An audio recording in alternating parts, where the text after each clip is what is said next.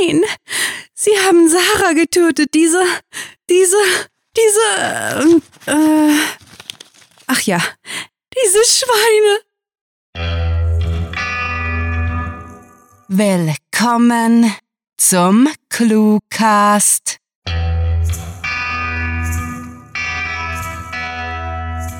Howdy, Partner.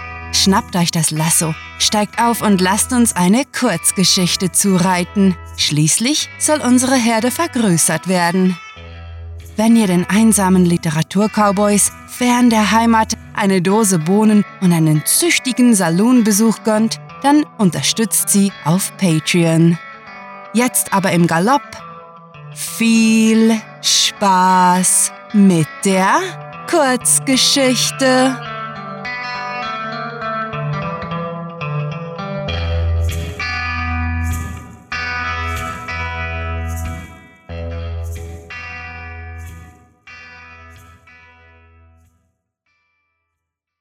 Realität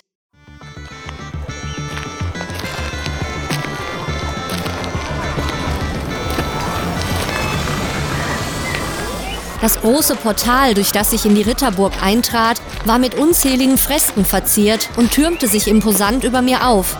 Ich ließ meinen Blick schweifen und bemerkte, wie alles Leben erstarrte, als ich in den Innenhof gelangte.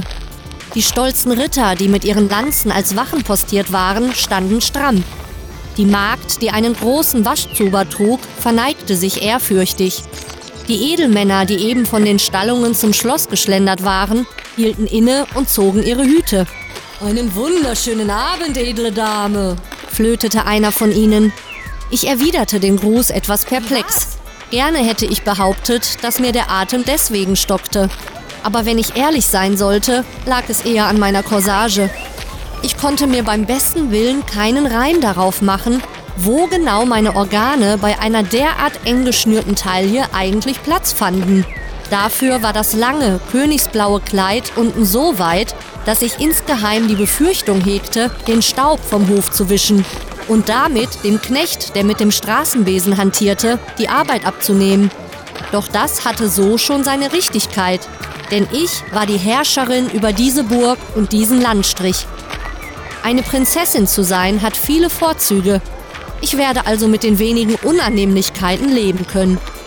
Es gab auch nichts dagegen einzuwenden, dass ich zu alledem auch noch jung und hübsch war.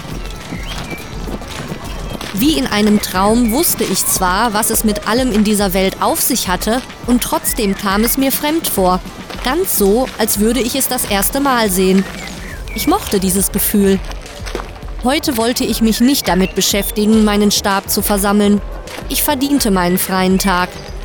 Zumindest war das der Plan gewesen. Aber mein Kriegsminister, begleitet von zwei feinen Damen, deren Namen ich nicht kannte, unterbrach meinen Müßiggang. Wollen Eure Hoheit uns bei einem Stück Himbeerkuchen zum Nachmittagstee Gesellschaft leisten? Ein solches Angebot ließ sich kaum ausschlagen. Dankend nahm ich an und folgte den dreien in den kleinen Salon.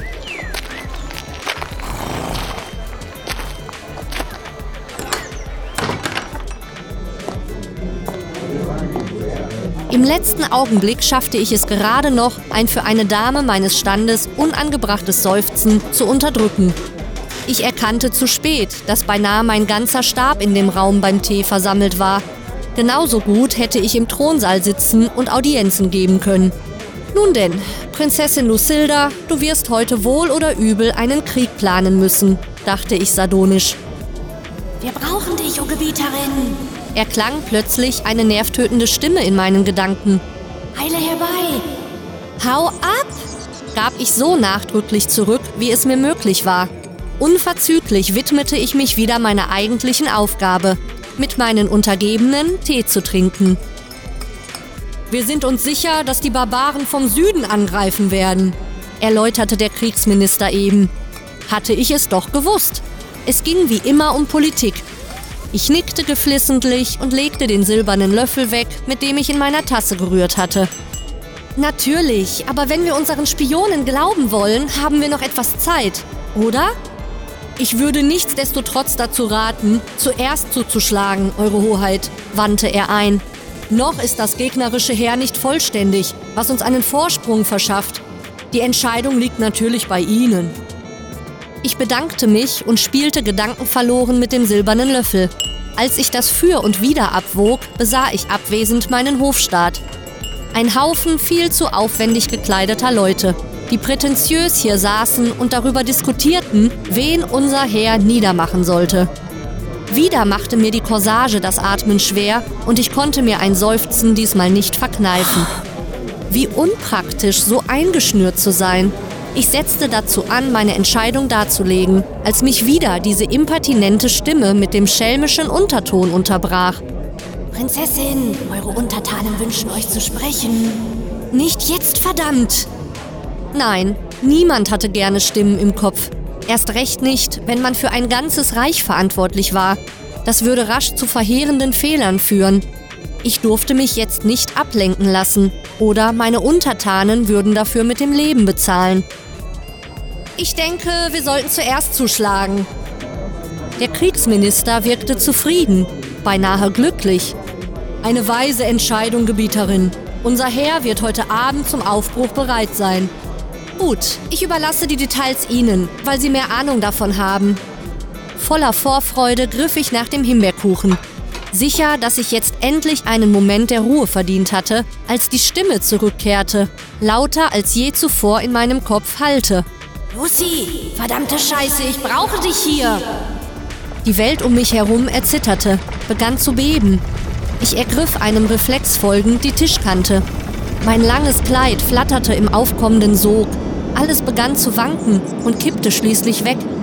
Ich gönnte mir einen letzten bedauernden Blick auf meine porzellanweißen, perfekt manikürten Hände. Dann, abrupt, zerfiel das Bild in Fragmente. Alle Klänge, Gerüche und Sinneswahrnehmungen waren wie weggewischt. Mein Magen drehte sich fast um, aber ich war an das Gefühl gewöhnt.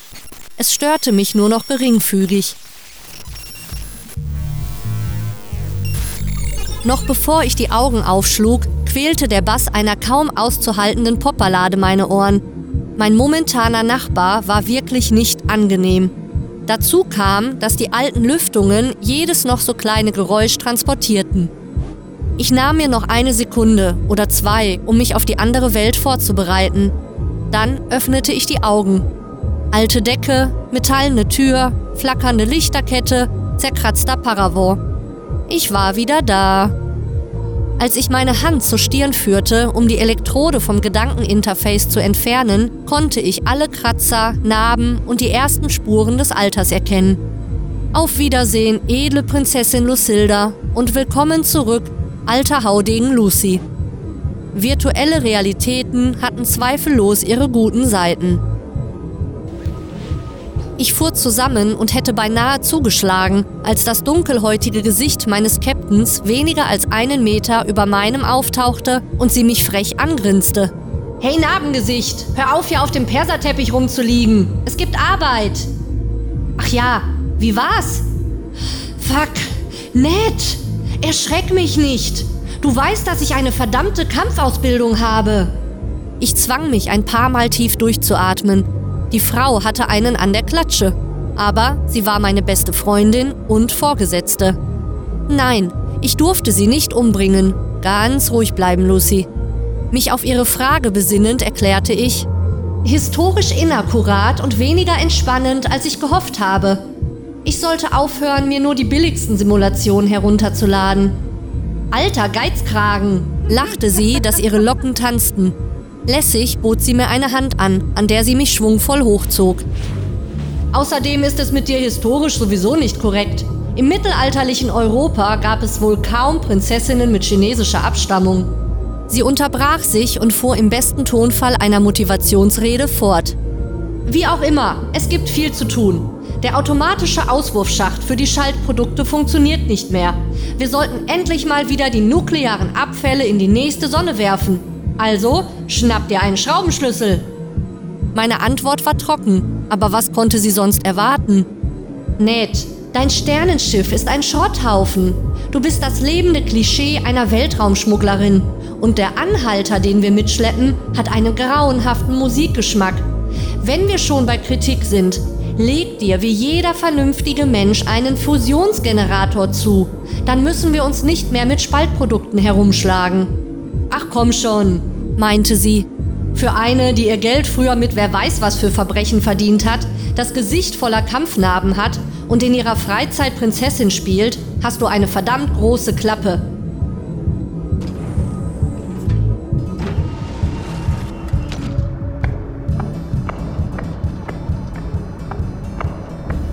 Als wir auf den Gang traten, wurde die Musik noch besser hörbar.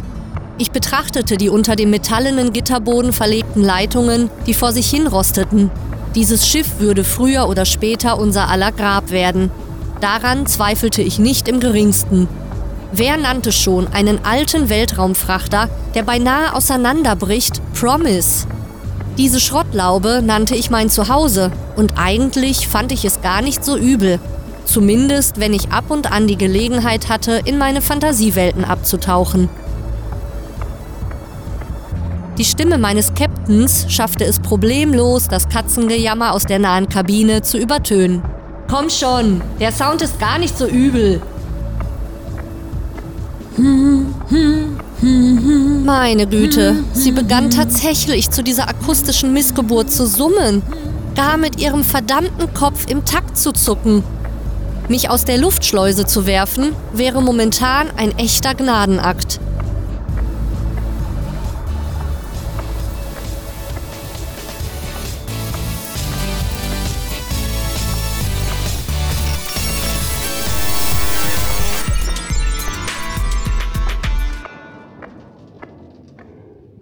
Das war Realität, geschrieben von Sarah.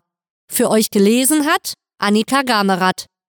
Diese Kurzgeschichte spielte am vorgegebenen Setting Ritterburg und beinhaltete die Clues Himbeerkuchen, Straßenwesen, Spaltprodukte, Portal und Popballade. Willkommen zurück. Wir hoffen, dass unsere rassige Postkutschenfahrt bislang für euch bestens klingt. Wusstet ihr schon, dass jeder guter Clue-Listener niemals vergessen sollte, die Friedenspfeife mit den lokalen Clue-Writer-Stämmen zu rauchen? Wie das online gehen soll, fragt ihr euch? Ganz einfach. Auf Facebook Clues vorschlagen und ihr seid vor unseren Pfeilen sicher. Und wenn nicht... Mit jeder Woche erhalten mehr Kurzgeschichten auf unseren Seiten das Brandzeichen von Clue-Writing sodass wir mittlerweile mit Fug und Recht behaupten können, Großrancher zu sein. Besucher werden auf unserem Anwesen mit der legendären Gastfreundschaft des Westens empfangen. Du meine Güte! Während wir gemütlich plaudern, machen sich Banditen daran, unsere Postkutsche zu überfallen. Zieht eure Colts und gedenkt für eine Sekunde all der Sprecher, die bereits im Kampf um den Cluecast gefallen sind. Besucht diese Helden des Cluecast auch auf ihren Seiten und vergesst nicht, dem Echo ihrer Stimmen zu folgen. Hallo, liebe Hörer, mein Name ist Annika Gammerath. Ich hoffe, die Geschichte hat euch gefallen.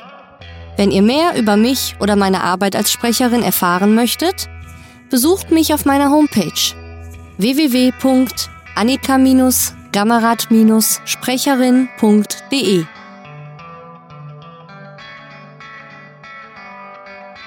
Wer die Klänge von Mundharmonika und Banjo am Lagerfeuer vermisst, soll daran erinnert werden, dass wir unter cluewriting.de slash newsletter stets die neuen Legenden der Prärie nach Hause liefern. Auf Facebook und Instagram finden sich derweil Bilder von Büffeln, äh, äh, pardon, Autoren und vieles mehr. Es ist an der Zeit, zu unserem Theme-Song in den Sonnenuntergang zu reiten, um uns in fernen Städtchen mit Schurken zu duellieren. Wir hören uns nächste Woche wieder und singen das Lied des armen, einsamen Autors. Mit fantastiliardischem Dank fürs Zuhören und den besten Wünschen eure Cluecaster.